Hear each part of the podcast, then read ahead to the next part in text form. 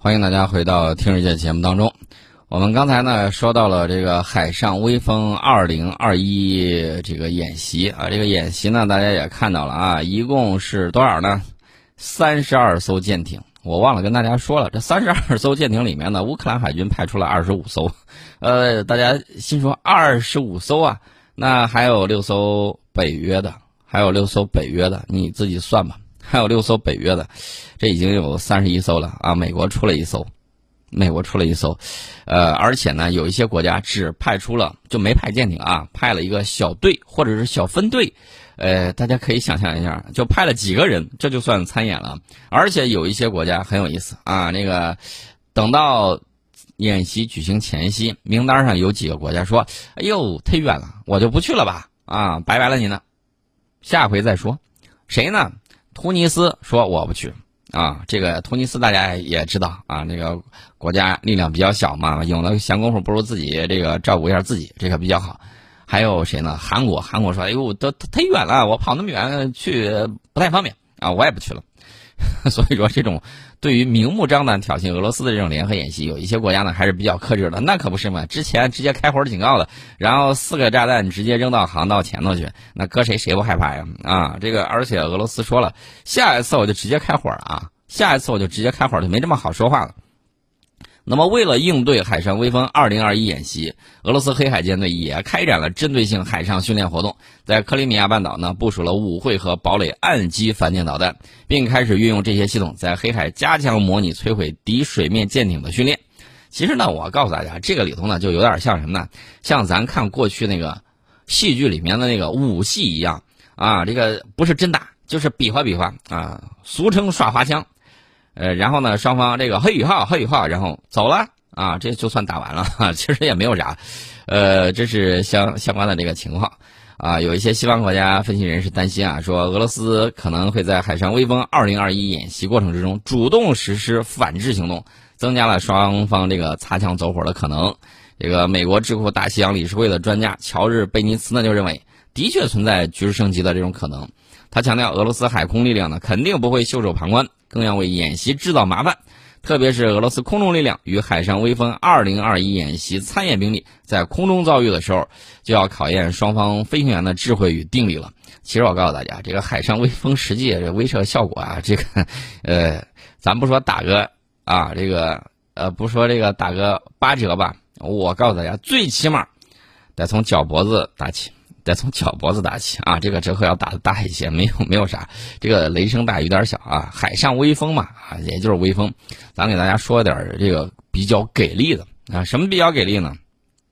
美国现在啊，我告诉大家是四面出击啊，什么叫四面出击呢？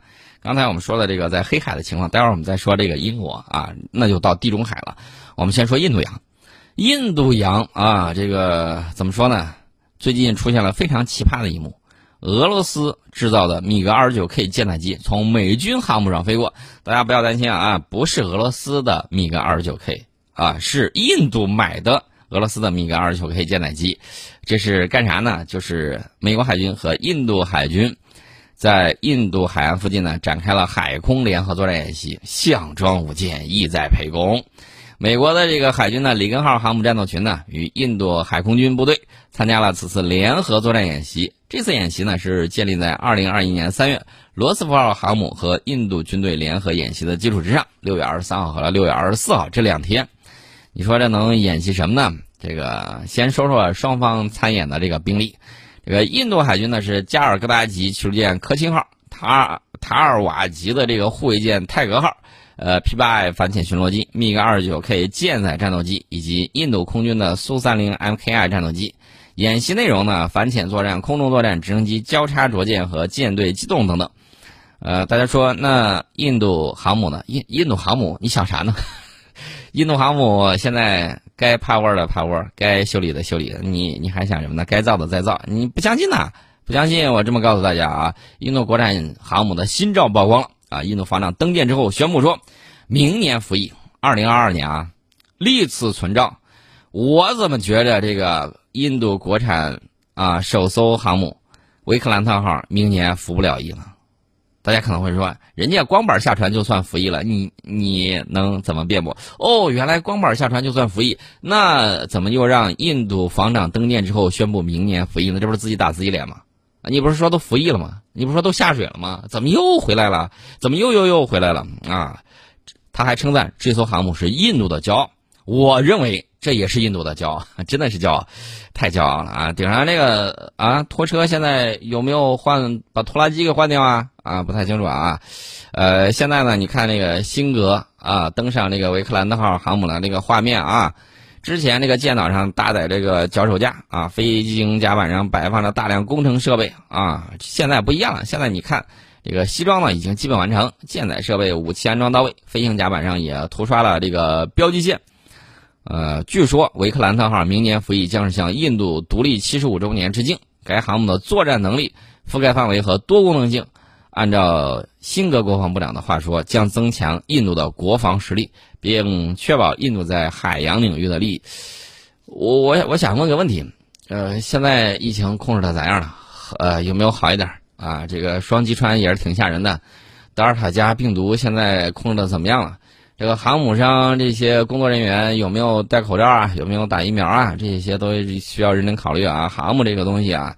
还是需要认真对待的。里头房间那么多啊，密闭空间又那么大，万一有一个别这个工人啊，把这个病毒留到这儿了之后，你说你要明年上舰，万一又捅个大娄子啊，比如说什么跑冒滴漏啊，比如说这个里头下雨啊什么之类的，或者说又把什么东西给砸了，或者有人进到这个里头迷路了出不来，哎呀，这个可不是开玩笑啊！过去印度在拆建的时候。可真有过这事儿，有有个人走进去了之后迷路了啊！那里头几千个房间呢，出不来了。最后我也不听，没听说这个新闻有后续报道，不知道人是在里头真出不来了还是怎么着。他是拆解了一艘外国的航母啊，在他们那个造船厂给拆了，拆完之后人没了，走到房间里头找不着了。那这这个这这个就太不好说，进去很容易迷路的。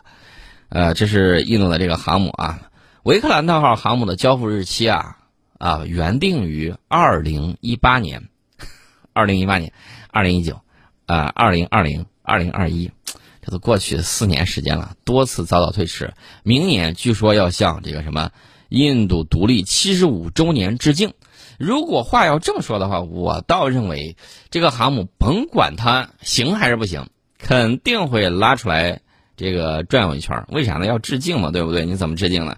能下水，能出来溜的啊，这就算致敬了啊！你甭管它是不是完全体，是不是能够完成所有的这个测试啊什么之类的，你甭管这些啊，能出来那就是印度的骄傲。我觉得啊，应该给他点个赞啊，应该点个赞。人家毕竟能造航母了，对不对？虽然这航母里头有很多机器设备都是买别人的啊。维克兰特号呢，总共能够携带三十架战机，包括舰载战斗机和直升机。该航母全长二百六十三米，宽六十三米。呃，总共呢有十五层甲板，排水量达到了四万吨，依靠四台燃气轮机作为动力，最高航速能够达到三十节。按照我们的估计，印度大概需要三艘航母，东西各部署一艘，另外一艘呢作为轮换备用。所以你看，印度的地形说好也好，说不好也不好。为啥呢？说好的话，它往这个印度洋延伸啊，有利于控制印度洋，有利于控制航路啊。它的这个地图的。左手边，也就是说，这个控制了这个海上石油通道啊，离得比较近。往东边啊，就是也就是地图上的那个右手边，你去看的时候，就是马六甲海峡啊。所以说呢，这个位置很好。但是呢，印度的这个三角形箭头的这个地形呢，就导致了它东西海岸想要绕个圈子过来的时候，可是相当的费劲啊，得兜大圈子，所以东西舰队很难兼顾。啊，很难兼顾，除非它工业实力比较强，两边都建设的特别厉害，也就罢了。如果弄三艘，那大概就是这个样子。但是美国使用航母的经验告诉我们，三艘的话，也就一艘能够维持部署。大家可能会问，现在美军十一艘航母现在都在干嘛呢？一艘在海上测试啊，测来测去再测不完了，还有好多艘在趴窝啊，有的在整顿，有的在维修啊。大家也知道。美国的核动力潜艇啊，上了船坞之后，从二零一七年已经排队到现在了，好不容易才开始准备修，五年时间啊，五年时间呢，那个航母当然是优先呐，优先你也得慢慢排呀。弄得现在美国在海上航行的航母好像也就三艘吧，有且仅有三艘，那简直是，呃，拆东墙补西墙，拉到东拉到西，你这么来回，不是得有傻饺子呢吗？对不对？大家也看到了啊，一会儿跑中东去了，说这块儿我扛不住了，赶紧来一艘航母来了。然后说哟，这一走了之后，这不行啊！这个太平洋上空窗期啊，那再再再调一艘过来啊！那三艘航母在这连轴转，把哥几个累得够呛啊。你说万一航母哪一天它累到撞了船，那可是滑天下之大稽啊！啊，这可不是一般的稽啊，是大稽啊！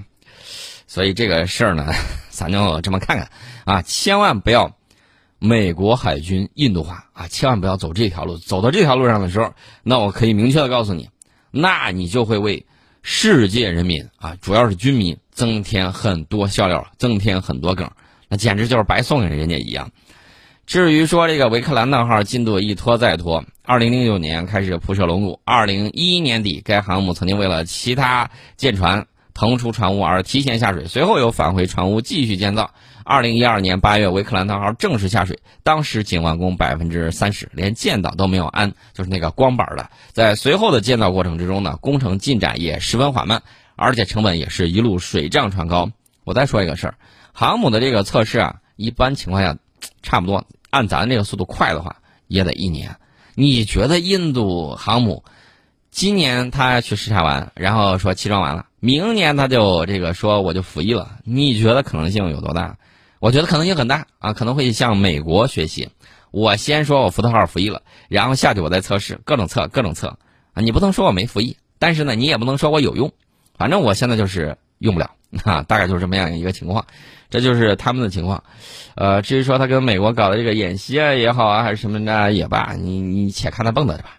我们先进一下广告。欢迎大家回到《听世界》节目当中啊！我再给大家说印度一个事儿啊，印度在周日的时候啊，这个查莫空军基地技术区域发生了两起爆炸，然后我看到那个爆炸挺吓人的，为啥呢？它那个照片跟视频呢显示，有一枚炸弹呢直接从楼顶上炸了一个洞出来，然后呢这个楼板上的这个钢筋呢都被炸得外露，呃，据说是没有排除这个恐怖袭击的这种可能性。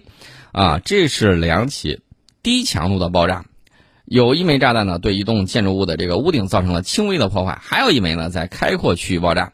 也有人说这可能是什么呢？可能是无人机玩的啊。至于是什么事情呢？这就是印度自己去操心了。我顺嘴说一下啊。那么今天呢，这个时间呢，我看是有限的啊，咱们加快说。先说这个美国空军最近有一个事儿挺头疼的啊，加油机连接隐身机啊，这个项目呢给被美国国会把经费砍掉了一半。这个项目呢叫高级战斗管理系统，是美国空军最重要的现代化项目之一。然后呢，这引起了美国空军的警醒，并且要调整项目进程，以便让国会老爷们更清晰的了解一下这个系统到底能干啥。比如说，先给 KC 四六加油机安装特制吊舱。让 F 二十二和 F 三十五隐身战机实现数据共享。大家可能会说，F 二十二和 F 三十五不能实现数据共享吗？哎呀，不好意思，你问到点子上了。F 二十二当年呢，一个是先进，当年啊，一个是先进，还有一个是什么呢？还有一个就是它很难跟其他的这个飞机共同实现这个数据共享。但是美国现在搞什么呢？叫网络中心站。网络中心站的意思就是，大家甭管你是。F 二十二、F 三十五还是 F 十六还是 F 十五，大家呢都可以实现数据共享。然后在这个信息节点之上呢，大家可以把大家的资源有效利用起来，然后呢进行网络中心的这种攻击。那至于说这个娘娘因为造的早，所以说这个肥电呢没法跟它共享数据，这就比较郁闷了啊！而且它是隐身机，其他这个飞机呢很难看到它，所以有有这个加油机来搞一个特种吊舱。然后实现他们之间的一个数据共享就很重要了。然后呢，这个美国空军呢，在二零二二财年要求为这个计划拨款约二点零四亿美元，但是远低于其要求的四点四九亿美元。美国空军副参谋长戴文·阿尔文将军称啊，说这是一个警钟，因为这个计划太过含糊，要更清楚的表达做什么。意思就是，咱要钱不丢人，啊，丢人的是什么呢？要钱计划没写清楚，让国会老爷们没看懂，直接经费给你砍了一半，这就很丢人了。所以说呢，下次记了把 PPT 写好，然后呢把钱要到手，这才是本事。啊，所以大家可以看啊，这就是美国空军搞的这个东西。那至于说这个吊舱，呃，除此之外还有别的呢，不只是这一项，还有这个第二个新产品能力发包，这个是旨在加快由美国北方司令部和这个北美防空司令部引领的美国国土防卫决策能力。这种能力呢，将使用云计算、光纤网络、人工智能以及其他新技术。五 G 给整上了没有？我也不清楚啊。据说是要加速有关作战司令部获取情报并做出指挥决策的这种速度，这是他的这个考虑。呃，现在美国空军呢也给 F 二十二选定了新的训练基地，同时已经在计划逐步淘汰这款隐身战斗机。美国空军现在正在考虑退役第三二五战斗机联队的战机，作为逐步淘汰 F 二十二的一部分。美国空军最近已经批准将位于弗吉尼亚州的。兰利尤斯呃尤斯蒂斯联合基地作为其第三二五战斗机联队，也就是 F 二十二隐身战斗机训练部队的这个新驻地。这个美国空军的 F 二十二训练部队呢，隶属于第三二五战斗机联队，之前呢部署在佛罗里达州的廷德尔空军基地。当然，大家还记得那个事儿吗？还是二零一八年啊？今今天咱们聊二零一八年的事儿比较多。二零一八年来了个五级飓风迈克尔，五级飓风，你觉得能有多大？然后对基地呢就造成了灾难性的这个破坏，呃，有关 F 二十二战斗机呢被分散到多地，甚至有一些呢没有来得及弄走，结果被随之而来的这个大水直接给淹了，直接给淹了。F 二十二都没来得及跑，大家可能会说这个 F 二十二怎么会没来得及跑？它就没跑，大家去网上搜照片还能搜得到，直接被淹了。二零一八年十月呢，这个 F 二十二呢一直被临时安置在埃格林空军基地，经过了飓风和搬迁。二零一九年三月，美国空军提议将兰利基地作为第三二五联队的新驻地，作为一个将 F 二十二战斗机整合到更少地点目标的一部分。不过，这份提案呢，需要接受耗时大约二十四到四十八个月的环境影响研究。所以大家可以看啊，这个事儿就相当的郁闷。啊，上个星期的时候，这个美国空军说：“哟，这项研究我终于搞定了啊！”也就是说，这二十八架 F 二十二。和这个十六架 T 三八高级教练机，啊，将被转移到兰利基地。其中呢，还涉及到七百六十人，其中有六百六十名是现役人员，另外有近一千七百名美军家属也将受到影响。兰利空军基地是美国空军第一战斗机联队的这个驻地。这个联队呢，拥有两个 F 二十二中队，美国空军三分之一的 F 二十二兵力都在这个地方。然后这个建议呢，就是伴随着 F 二十二训练部队搬迁，腾出新的空间，在埃格林空军基地安置第二个 F 三十五 A 训练部队。那我想知道，埃格林空军基地上一回被这个啊搞了一下之后，这后续到底怎么弄啊？后续到底怎么办呢？你搁到那儿之后，它会不会又刮风又出问题啊？对了，弄错了。原来是佛罗里达州的廷德尔空军基地啊，现在是改成那个兰利空军基地了。好吧，那既然是如此，那你就好好练着，好好练练手啊。这个事情可不能再出现像 F 二十二直接下水跟呃海鲜养在一块儿的这种情况了。再养在一块儿的话，这 F 二十二 F 娘娘也就真的怎么说呢？无可奈何花落去，似曾相识燕归来啊！每一代的高新技术武器终于逃不脱被更高新技术所取代的这个命运。呃，廉颇老矣，尚能饭否？千万不要吃一顿饭就拉三回屎，然后这个样子的话，你这个 F 娘娘是不行的。至于说他当年为什么没有跑得脱，很简单，整机备件都不太够，怎么跑啊？大家说生产 F 二十二，还记得二零一六年我在战略忽悠局第一季里面给大家讲了吗？美国是有这种想法，我当时就说不可能。我们认真分析了一下，生产重开生产线，首先光工人都招不来啊，工人都招不满，要重开生产线至少也得一两年的时间。而且呢，有那功夫，你重开生产线不如直接生产 F 三十五 A，对不对？所以美国国会老爷们想来想去，想去想来，也不知道听了咱们的建议还是怎么着，F 二十二的生产线呢也没有重开，然后呢，这个机型呢也逐渐在退役之中。啊，再等等看吧。这个反正他的这个情况呢，就这个样子。